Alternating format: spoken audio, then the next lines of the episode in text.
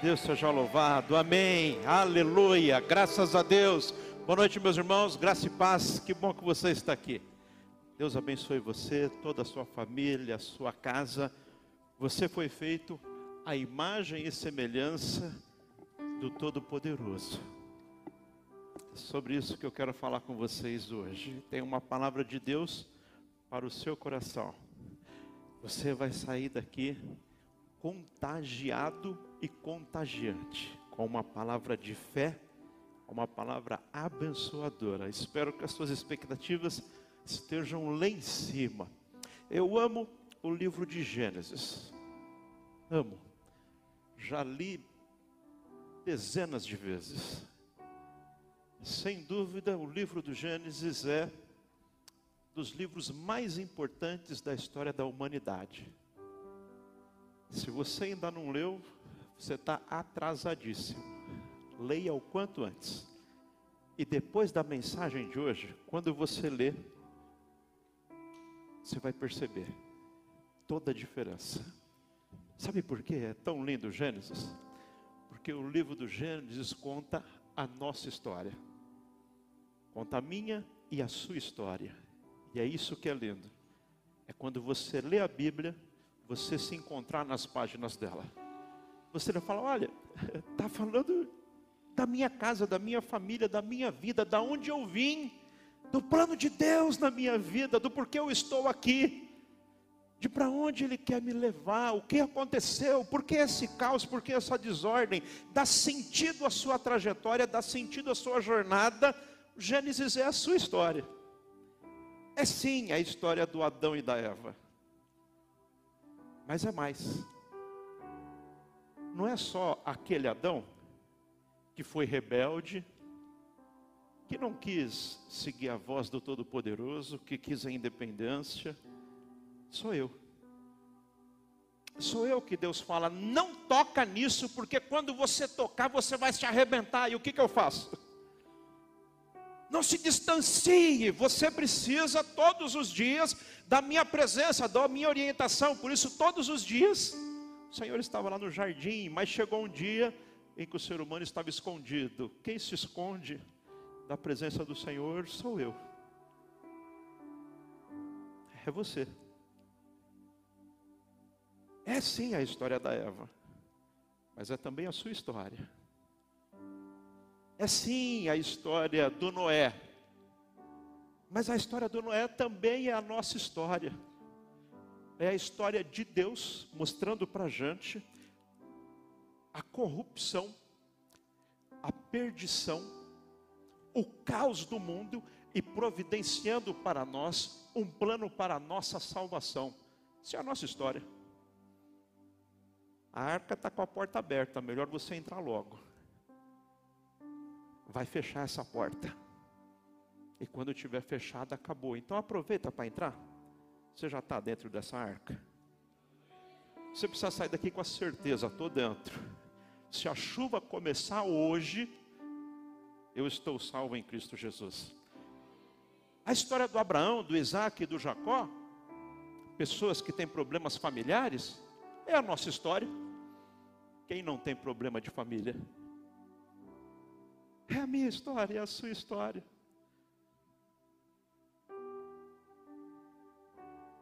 Sua história ainda não terminou. Como a do Jacó também não tinha terminado. Como a do José não tinha terminado quando ele foi traído, quando ele foi vendido como escravo, quando lançaram calúnia contra ele quando ele foi preso. Não. Sua história também não terminou. Vai acabar bem, de bênção. Creia que Deus tem algo mais para a sua vida. E é por isso que você está vivo, porque o propósito de Deus ainda não terminou. Tem muita coisa linda ainda para acontecer na sua vida. Gênesis conta a nossa história. Quero contar então um pouquinho, reavivar a sua mente sobre o plano original de Deus e como retomarmos esse plano original. Sabe por que às vezes nesse mundo você se sente deslocado? Você olha atrocidades, você olha desumanidades, você olha E você fala, como pode, gente? Sabe essas notícias que a gente não gostaria nem de ter ouvido, mas ouve? Você fala, como pode? Sabe, essas. Parece que eu não me encaixo nesse mundo, parece que as coisas que acontecem. É isso mesmo. C.S. Lewis que fala isso em um dos seus livros. Se você percebe que você não encaixa nesse mundo e parece que você foi criado para um outro mundo, é isso mesmo. Você sacou. Você foi criado para viver na presença do Todo-Poderoso. Lá é o nosso lugar e para lá nós vamos. Estamos juntos? Vamos juntos? Vamos para a glória, para a morada celestial, onde não há mais choro, mais lágrimas, mais dor, mas será o nosso sábado eterno, dia do descanso. Aleluia. Vamos à palavra de Deus então, vamos ler Gênesis. Aleluia, glória a Deus.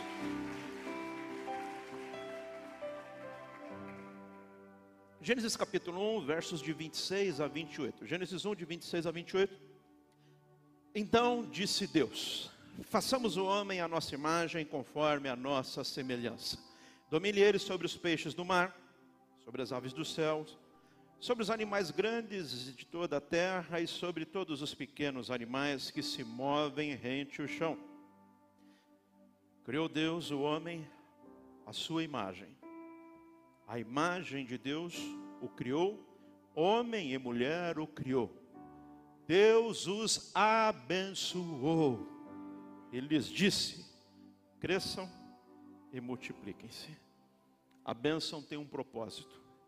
A bênção é para o crescimento.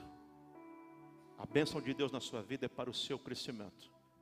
Perca tempo com coisas pequenas, não. Às vezes a gente se ocupa muito com coisas pequenas. Invejas, mesquinharias, vida dos outros. Você não pode perder tempo com coisas pequenas, porque quando a gente se ocupa com coisas pequenas, a gente fica pequeno. Mas quando você se ocupa com coisas grandes, e a maior de todas é o reino de Deus sendo estabelecido neste mundo, aí você também se torna grande. Quando você se ocupa com o amor ao próximo, que coisa grande, você também se torna grande. Vamos orar? Feche os seus olhos.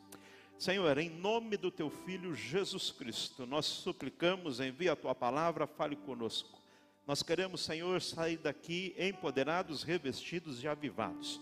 Nós queremos, Senhor, ter total clareza de quem nós somos, por que nós estamos aqui, qual é a nossa missão e cumprirmos ela, Senhor, porque cumprir a missão, cumprir o propósito que tem para as nossas vidas é o que dá sentido à nossa trajetória, o que faz a vida valer a pena.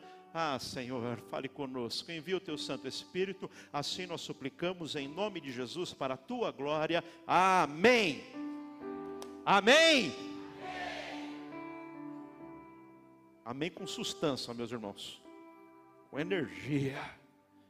Amém? É isso daí. Ajuda o pregador aí. Já falei para você, né? Quando você dá um aleluia, erga minha moral, né? Quando dá um glória a Deus, é, vamos junto lá, ajuda aí, pessoal. Contrapartida, quando eu vendo alguém cochilando aí, eu falo, misericórdia. É, você acha que o pregador, ele não, não é. A gente fica também depressivo, angustiado. Fala, misericórdia, olha lá. O irmão está dormindo ali que está caindo, coitado. Como aquela história, né? O pastor falou: Ô, ô diácono, acorda o irmão que está dormindo. Aí o diácono, ah, acorda o senhor que botou ele para dormir com esse lenga-lenga aí. Eu falei: misericórdia, gente. Imagem e semelhança do Senhor. Veja que fantástico a trindade reunida. Toma uma decisão. Façamos o homem e a mulher, façamos o ser humano façamos o amo. E o façamos é muito especial, plural. Não está sozinho. Não é eu vou fazer. Decidir que fazer, não é façamos. A trindade já é algo resolvido há muito tempo. É um dogma, é uma doutrina da igreja cristã já há muitos séculos. Trindade, Pai, Filho e Espírito Santo, os três em uma única pessoa. Pai, Filho e Espírito Santo. Isso é muito significativo.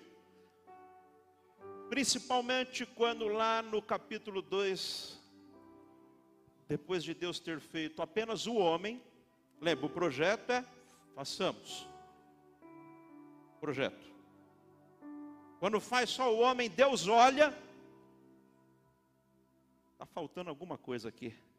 Sempre que eu chego nessa parte, as mulheres assim se enchem de uma alegria. Sempre percebi que faltava alguma coisa dessa rapaziada mesmo. e faltava mesmo. Faltava mesmo. E essa fala só cabe porque é da boca do Todo-Poderoso Criador. Ele olha e fala: não está pronta a obra. O negócio aí ficou meia boca. O que está faltando? Aí ele completa a obra. Aí ele olha, opa! A imagem e semelhança está pronta. E porque não é um único sozinho? Porque Deus também é uma família, é uma comunidade, é Pai, Filho e Espírito. Façamos nós juntos a imagem e semelhança de Deus é a família. Por isso o inferno investe tanto contra a família para destruir, para dividir, para rachar. Também porque ele não tem uma família mas você é membro da família de Deus. Você tem uma família biológica e uma família espiritual. Na família encontra-se a imagem de Deus Todo-Poderoso. Sempre que o inimigo se levanta contra a sua família, você tem a clareza disso. Ele quer roubar, ele quer destruir, ele é o pai da mentira. Por isso que nós vivemos num mundo onde se se perdeu muitos valores e princípios, inclusive da família. Sabe, meus irmãos, uma. Sei que a palavra é forte, mas é isso, uma verdadeira desgraça que adentrou no meio foi as pessoas carregarem para o casamento a possibilidade da separação e do divórcio. Isso é uma desgraça. Olha, eu casei, mas é, é, não está dando certo, acho que eu vou separar. Eu casei, mas eu acho que eu vou voltar para a casa da mamãe, eu acho que eu vou voltar para a casa do papai. Isso não é o plano de Deus, meus irmãos, nós precisamos orar, nós precisamos buscar no Senhor. Haverá sim situações de exceção, onde não vai mais ser viável e ser possível, eu sei muito bem disso. Tem pessoas que sofrem violências intelectuais, emocionais, físicas. Tem pessoas que correm risco de vida, eu sei do que eu estou falando. Mas eu estou falando daquela pessoa que na primeira desavença, na primeira discórdia, no primeiro desapontamento, ah, não deu certo. Peraí, meu irmão, o que, que é isso? A família é plano de Deus. Você não casou para se separar? Ou você acha que quando você, você vai encontrar a pessoa perfeita para você? Tudo bem, você vai encontrar outra pessoa com outros defeitos. Porque cada caminho vai ter as suas alegrias e as suas tristezas. Mas aí a gente pensa, devia ter escolhido outro caminho. Sim, outro caminho tira outras alegrias e outras tristezas, porque cada caminho vai ter as suas pedras. Não serão as mesmas, serão outras, mas serão. Nós não abrimos mão da nossa família, nem a biológica, nem a espiritual. O inimigo vai perder vai ser derrotado. E se ele veio por um caminho, ele vai fugir por sete. A nossa família é imagem e semelhança de Deus Todo-Poderoso. Não podemos abrir mão disso em hipótese nenhuma. A imagem e semelhança de Deus. Sabe que toda vez que você fica se comparando a outras pessoas, fazemos muito isso. E isso causa um dano terrível. Coisa, principalmente com as mídias sociais que cresceram, especialmente aí nos últimos 10, 15 anos, isso cresceu muito. Três elementos nocivos à sua saúde emocional: comparação, inveja e indiferença. Os três são danosas. Comparação é terrível. Deus te fez único e exclusivo, com dons e talentos especiais. E você é insubstituível, sim. Você é especial.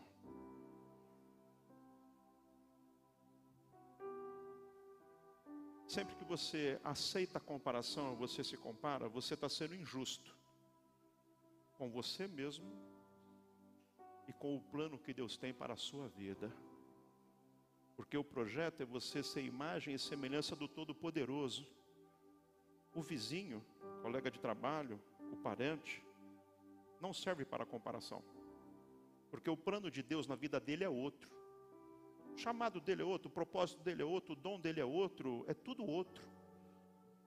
Comparar coisas diferentes sempre vai ser objeto de injustiça. Para comparar, tem que comparar. Mas todos nós aqui somos únicos e exclusivos. Não tem figurinha repetida. Mesmo aqueles que nasceram gêmeos, que você olha quem é quem. Ah, mas quando você conhece, você vai ser a personalidade diferente, os gostos é diferente, a fala é diferente. Pare de se comparar. Lisa Bevaire disse assim: a comparação fará com que você se sinta orgulhoso ou deprimido, mas nunca feliz. Comparação, eu me acho mais, é, de fato eu sou melhor, eu sou bom, ou pior deprimido, feliz você não vai ser. Lembre que esse seu modelo é único. Não importa o que os outros fazem, não importa o que os outros pensam, não importa como o outro se veste, o carro que ele anda, a casa que ele mora. Deus tem o melhor para você, porque Ele sabe a sua necessidade, Ele te ama. Você é exclusivo, não aceita viver se comparando propósito é a imagem e a semelhança de Deus. Como chegarmos lá, como alcançarmos nisso, como entrarmos nesse caminho, como ir para essa trajetória de voltar, de readquirir a imagem e semelhança de Deus. Primeiro, decida ouvir a voz de Deus, Ele sabe, Ele entende, Ele é o projetista, Ele é o executor da obra, Ele é o Senhor de todas as coisas. Ouça o que Ele está dizendo, não o que os outros estão dizendo, a opinião pública, a vontade dos outros. É o que Deus está falando, o que importa é o que Ele tem para a sua vida, é o plano dele para você, para a sua família, para a sua casa. Sabe por que a gente vive quebrando a cara? Porque a gente toma decisão sem antes perguntar qual é o plano de Deus para a nossa vida. A gente quebra a cara e muitas vezes ainda tem a cara de pau de dizer: por que, que Deus deixou isso acontecer? Cara de pau, né? Que a gente é. Que, que Deus deixou isso? Faz tudo errado, não pergunta a opinião dele, não está nem aí para o que ele está dizendo, e quando dá errado, por que, que Deus deixou isso acontecer comigo? Óleo de peroba, né? Peroba nele. Tinha um personagem que dizia isso, né? Peroba nele. Era um político, né? É, peroba em nós, então. Por que, que Deus deixou isso acontecer? Aquela entrevista se eu não me engano, da filha do Billy Graham, o grande evangelista, rede nacional dos Estados Unidos. E perguntaram para ela sobre aquelas atrocidades nas escolas dos Estados Unidos. De vez em quando entra um doido, né?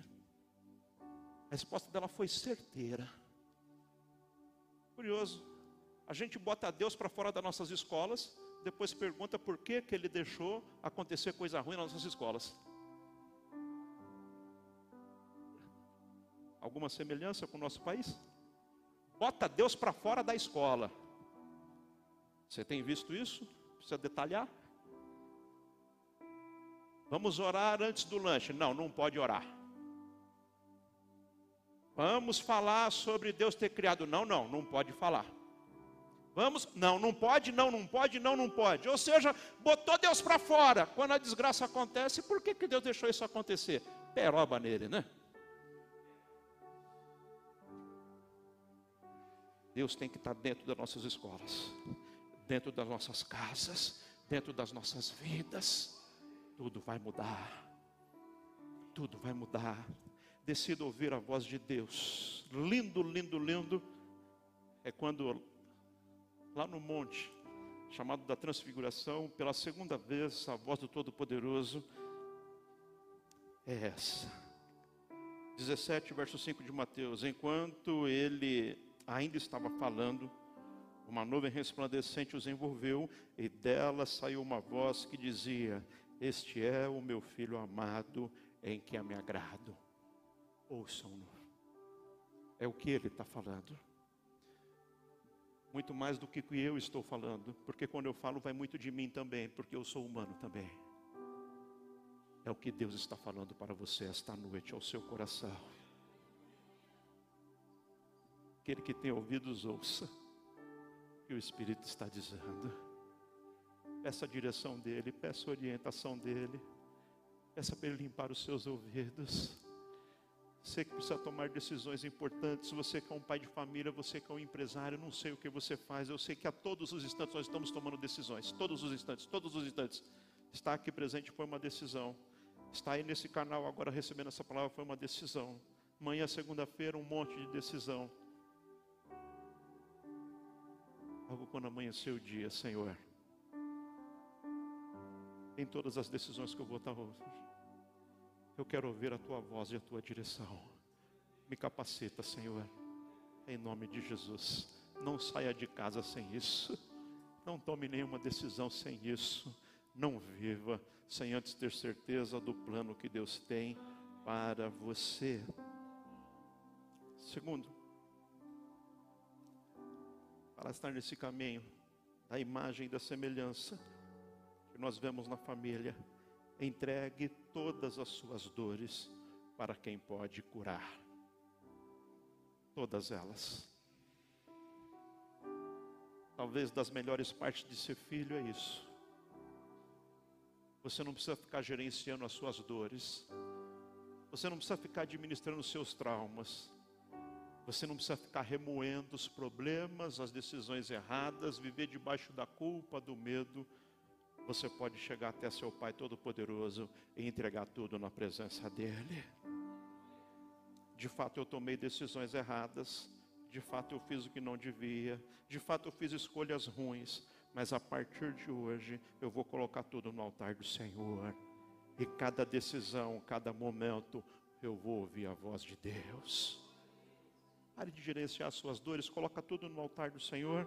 Isaías 53, verso 4: Certamente Ele tomou sobre si as nossas enfermidades, sobre si Ele levou as nossas doenças, contudo, nós o consideramos castigados por Deus e por Ele, atingido e afligido. Não! Ele estava carregando a nossa dor, o nosso pecado. Você não precisa mais carregar, sabe por quê? Ele já carregou. Você não precisa mais viver essa ferida, sabe por quê? Ele já foi afligido por você. Você não precisa mais viver sangrando o resto da vida, porque ele já derramou até a última gota de sangue no seu lugar. Vira a página, viva um novo tempo, inicie uma nova jornada em nome de Jesus. Entregue todas as suas dores no altar do Senhor. A vida não é fácil mesmo e a vida machuca. A vida machuca, mas Deus cura. Ele está curando você hoje de todo o trauma e toda a dor do passado. Viva o novo que Deus tem para você. Aquele que entregou a vida a Jesus, aquele que está em Cristo, é nova criatura. Talvez você pense, e eu tenho falado muito sobre isso com vocês. O inimigo é especialista em te dar argumento para você viver enrolado. Pois é, eu entreguei a vida há dez anos atrás, e de lá para cá eu já pisei na bola de novo. Guarde isso no seu coração. Todos os dias é um novo dia para você novamente entregar a sua vida por completo nas mãos de Jesus Cristo e viver algo novo. Viva hoje o novo de Deus. Não importa o passado. O que importa hoje é o renovo que Ele tem para a sua vida. Quem vive de passado é museu. Tem algum museu aí? Mas tem filho amado do Pai. Tem filha amada do Todo-Poderoso. Entrega as suas dores a Ele. Não importa o que passou. John MacArthur diz assim: a maior intimidade do cristão com Deus ocorre quando os pensamentos do Senhor substituem os nossos. E então moldamos nosso comportamento de acordo com a mente de Cristo, com o novo de Deus, com o padrão do céu, com aquilo que Deus tem para a sua vida. Salmo 147, verso 3: só Ele cura os de coração quebrantado, Ele cuida das suas feridas. O seu Deus é o Jeová Rafá, aquele que cura você. Seja curado em nome de Jesus, no corpo, na alma, de toda ferida e de toda dor. O Senhor está aqui hoje trazendo cura. Cura. Cura. Cura.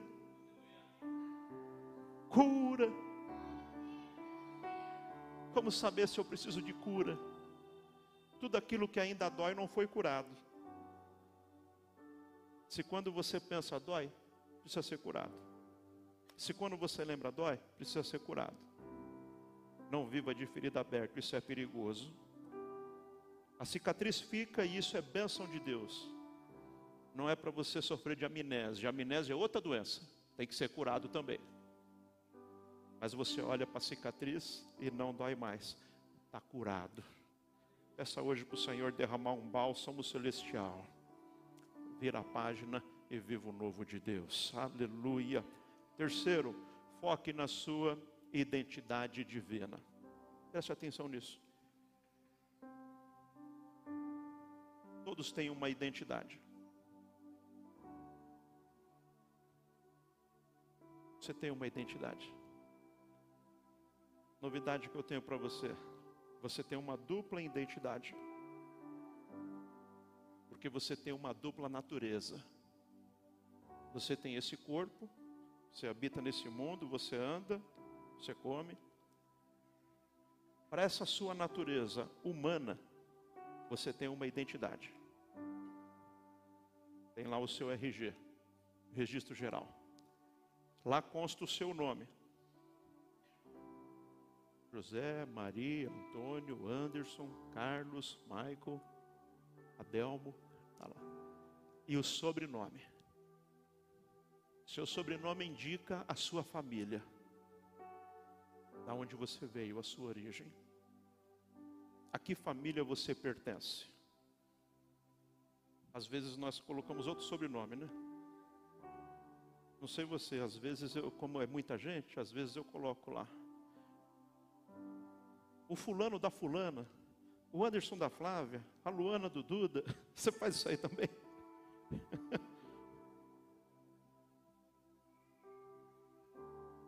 Você tem um nome e você tem um sobrenome. Está no seu RG, seu sobrenome é sua família, mas tem mais no seu RG. Lá tem a sua origem. Natural da onde? Da onde você veio. E tem lá também um órgão que atesta que aquelas informações são legítimas e verdadeiras, que é o órgão emissor, né?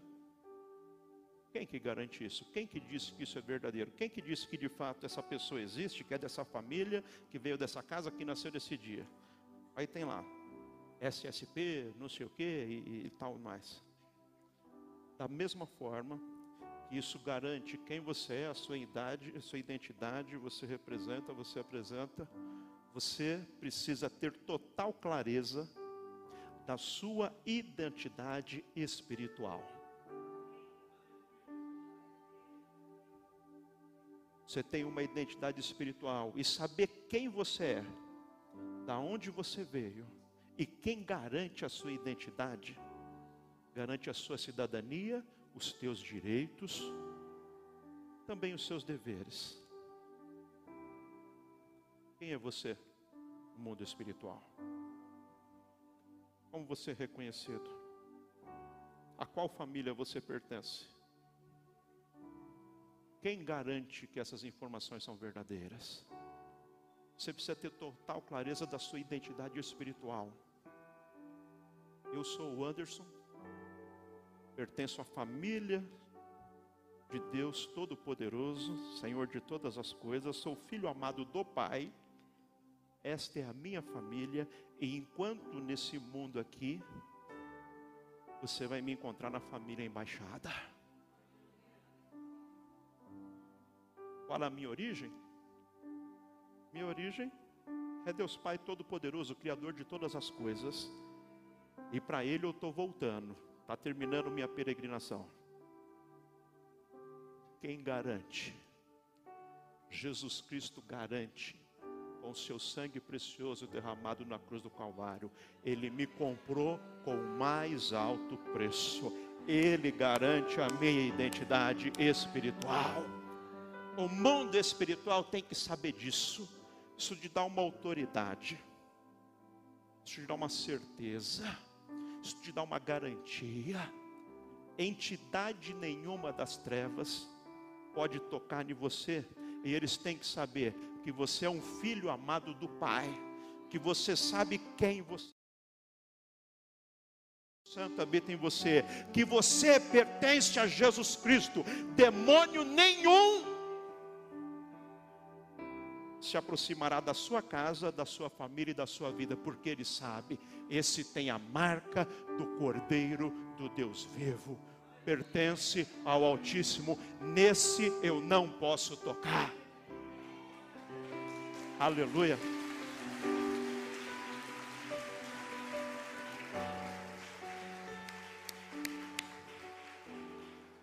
Foque na sua identidade divina. Efésios 2, verso 19. Portanto, vocês já não são estrangeiros, muito menos forasteiros, mas concidadãos dos santos e membros da família de Deus. Você tem uma família, você tem uma origem, você tem um nome, você tem uma identidade. Assuma sua identidade. Saber que você tem uma identidade fará toda a diferença na sua vida. Bill Johnson disse: se você soubesse quem Deus fez você ser, você nunca gostaria de ser mais ninguém. Não quero ser o outro, eu sou especial do jeito que Deus me fez. Você é especial do seu jeitinho.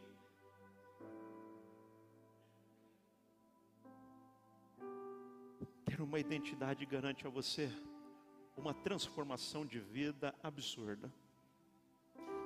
Sabe, às vezes essas pessoas ficam lutando contra comportamentos, contra vícios, às vezes é de fala, às vezes é de grupo de pessoas.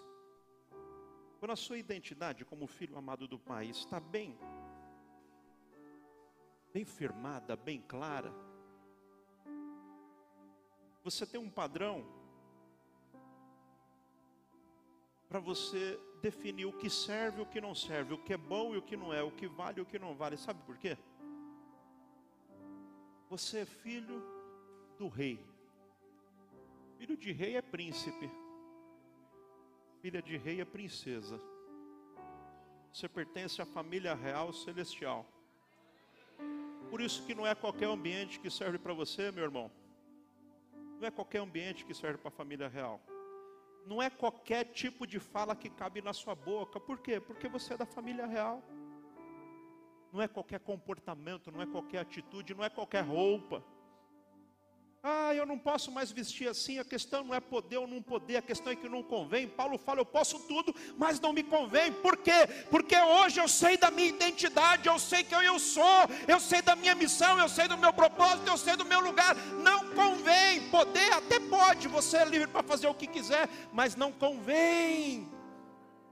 É um comportamento seleto, exclusivo de gente especial, que se reconhece, se conhece, tem uma identidade. Não convém, essa roupa não serve, essa fala não serve, esse grupo de pessoas não serve, esse tipo de mensagem não serve, essas páginas na internet não serve, esse grupo de relacionamento, essa pessoa que eu fico trocando mensagem aqui, não serve. E não serve mesmo. Fica simples assim, fica fácil acaba a luta, acaba o embate. Está fácil. É só assumir a sua identidade. Que você já tem e talvez você não sabia. Mas agora sabendo, sua vida nunca mais será a mesma. É fácil tomar decisão, é fácil seguir Jesus Cristo. Quatro, pense como seu pai. O que, que Deus espera de nós? Qual o plano dele? Qual a vontade dele? É o plano de Deus para a minha casa?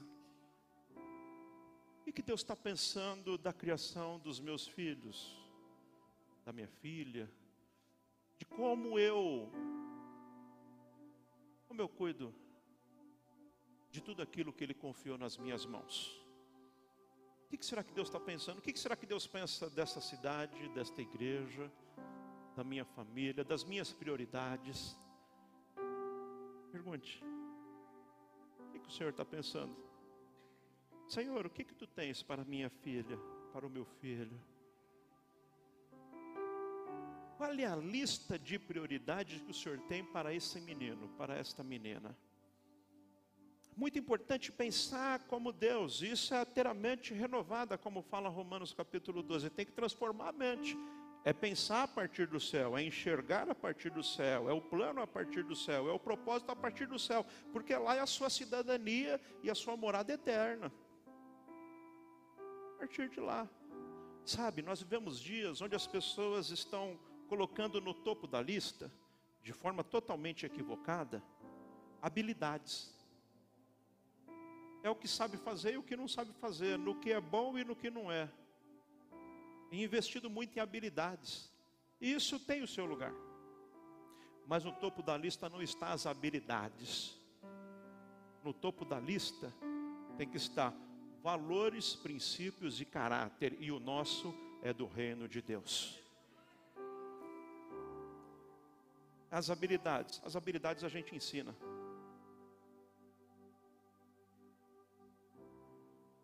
É assim que hoje as grandes empresas têm feito, inclusive, já sacaram isso daí. Você sabe que quando você está pleiteando uma vaga de emprego, o pessoal lá do RH vai vasculhar suas redes sociais, sabia disso? Quem trabalha em RH aí? Ninguém? Nem eu. Trabalho em RH? Também não, mas eu sei disso. Mas não precisa trabalhar em RH, né? O restante aí sabe. Vamos procurar suas redes sociais. Sabe por quê? Chegando lá,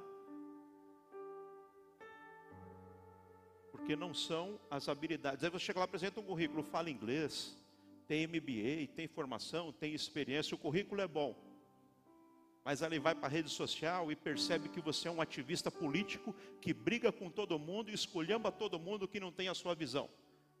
A pessoa que está sonhando vai dizer: ih, rapaz, isso aqui vai dar uma encrenca danada. Não serve. Vai lá para sua rede social, ó, todo final de semana, está enchendo a lata, ó, vive no pagodão, vive não sei aonde, quer dizer, segunda-feira, já sabe que é só de fogo. Meus irmãos, Tenha a mente de Cristo. Renove a sua mente. Viva o novo de Deus. Para a sua vida é aquilo que o Pai tem para você. Se cuide, você pertence à família real. Tem coisas que você não tem que expor na internet. Tem que ter um novo comportamento. Aí depois não sabe, é, mas eu estou preparado, eu estou qualificado. Pois é. Eu fui bem na entrevista. É, é. Fica atento. Em nome de Jesus. Receba uma nova mentalidade, um novo pensamento. Que, que Deus pensa para a minha casa? O que, que Deus pensa para a minha carreira profissional? O que, que Deus pensa para a criação dos meus filhos? O que, que Deus pensa para mim e para a minha vida? O inimigo tem militado e lutado contra as famílias, porque a família é a imagem e semelhança, mas em nome de Jesus o Espírito Santo está trabalhando no nosso meio. A sua família é bênção do Senhor. A palavra que estava sobre Abraão está sobre você também, porque ele é o seu pai na fé. Em ti serão benditas todas as famílias da terra, começando pela sua. Isaías 55, verso 9. Assim como os céus são mais altos do que a terra, também os meus caminhos são mais altos do que os seus caminhos, e os meus pensamentos mais altos do que os seus pensamentos. Deus sabe mais do que você, Ele entende mais que você. O plano dele é melhor. Confie nele, Ele tem o melhor para a sua vida. Romanos 8, 17. Se somos filhos, então somos herdeiros, herdeiros de Deus e co-herdeiros com Cristo. Receba aí o seu legado e a sua herança. Viva como filho amado do Pai. Viva um novo tempo. E as coisas velhas já passaram. Vira a página. Não viva do passado. Viva do futuro promissor que Deus tem para você. Aleluia. Quero orar por você. Feche os seus olhos um instante.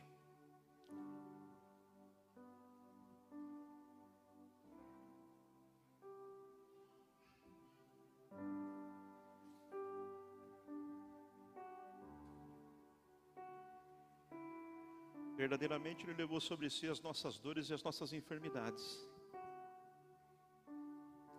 Você não precisa mais viver essa dor porque Ele já levou. E se você está carregando uma dor ainda, coloque hoje no altar do Senhor. Coloque agora. Coloque agora. Hoje nós temos uma mesa. E você tem acesso à mesa porque você é filho, porque você é filha. Sempre tem lugar à mesa para o filho. Não deixe o inimigo roubar de você essa condição privilegiada e honrosa que é a de filho. Participe da mesa. A mesa não é da igreja local, não é. Não. A mesa é do Senhor e Ele convida você para participar da mesa. Às vezes as pessoas se privam da mesa imaginando que não tem condições.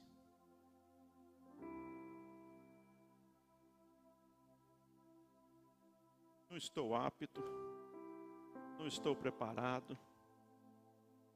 O apóstolo São Paulo diz assim: examine-se cada um a si mesmo, e depois coma do pão e beba do cálice. Examine-se. Esse exame que Paulo fala, não é para você verificar se você está bem ou mal. Esse exame não é para você ver se você tem pecado ou não tem. O autoexame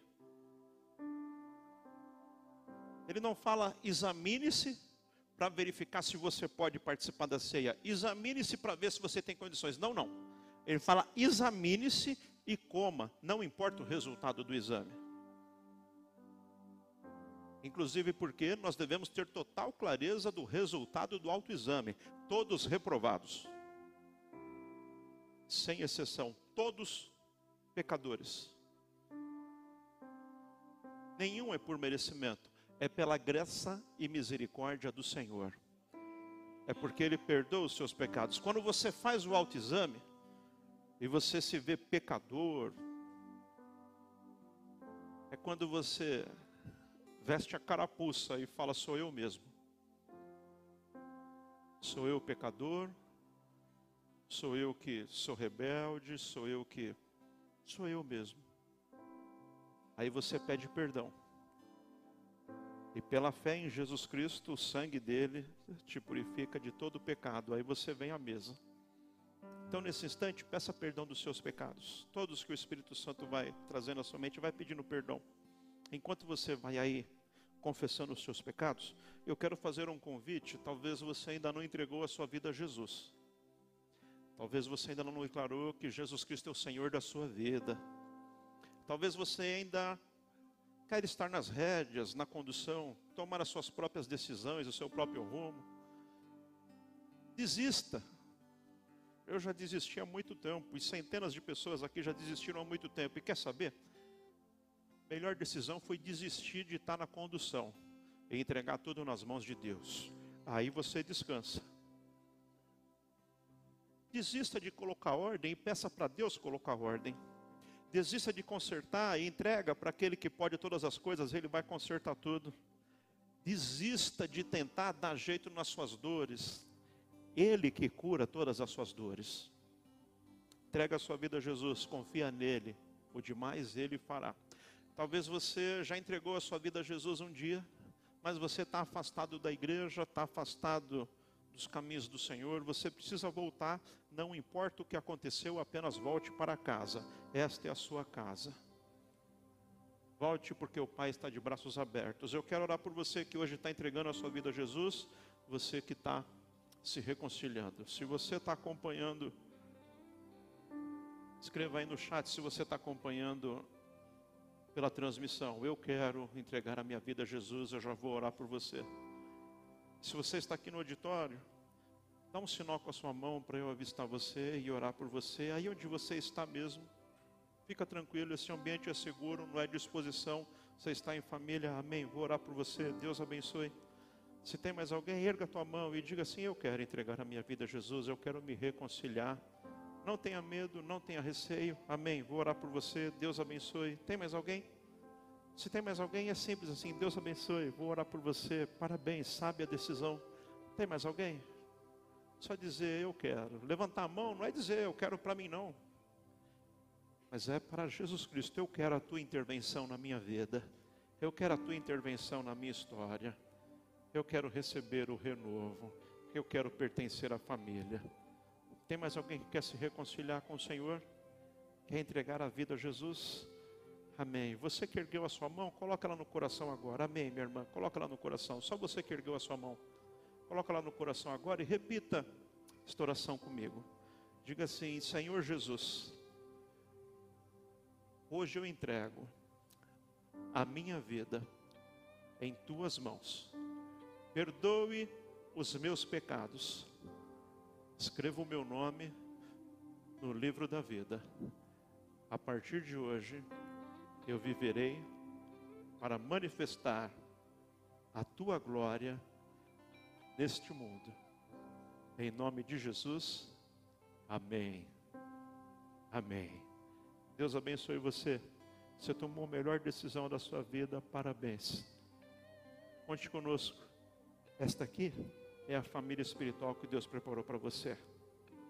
Agora, todos juntos, você que já estava aí orando e confessando os seus pecados, vamos nesse momento entregar no altar do Senhor. Já refletiu, hein?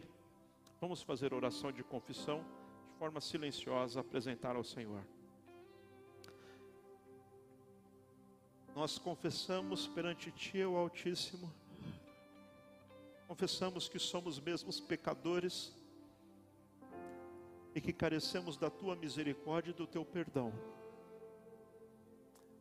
Nós pecamos, Senhor, pecamos contra Ti, em nossa rebeldia, pecamos contra Ti, ó Pai. Em nossa rebeldia, nós somos soberbos, prepotentes. Em nossa rebeldia, nós, por conta e risco, achamos que damos conta da vida. E por isso nos machucamos tanto. Nós pecamos contra Ti, nós pecamos contra pessoas que nos são próximas. Nós pecamos porque ficamos irados e falamos de forma inconveniente. Nós pecamos por um vocabulário que não deveria mais estar em nossas bocas, nós pecamos. Pecamos em palavras, em atitudes e em pensamentos, nós pecamos. Nos arrependemos dos comportamentos indevidos que está tão distante daquele que deve ser o comportamento de quem pertence à família de Deus. Nós pecamos até mesmo em pensamentos. Mas nesse instante nós confessamos todos aqueles que nos vêm à memória e também suplicamos para aqueles que agora não está na nossa memória, mas colocamos também perante o teu altar porque sabemos que temos uma natureza pecaminosa e suplicamos o teu perdão. O teu perdão e nós estamos totalmente confiados na cruz de Jesus Cristo e no teu sangue que nos purifica de todo o pecado. Nós cremos em cada letra das sagradas Escrituras. A tua palavra diz, Senhor, que onde abundou o pecado, superabundou a tua graça, a tua misericórdia, o teu perdão sobre nossas vidas. E quanto mais sujas fossem as vestes, mais alvas ficaria. A tua palavra diz que se confessarmos os nossos pecados, tu és fiel e justo para nos perdoar. A tua palavra disse que em Jesus Cristo o escrito da dívida é rasgado. Nós confessamos arrependidos. Arrependidos arrependidos. Em nome de Jesus nós suplicamos a misericórdia, Deus Todo-Poderoso. Em nome de Jesus.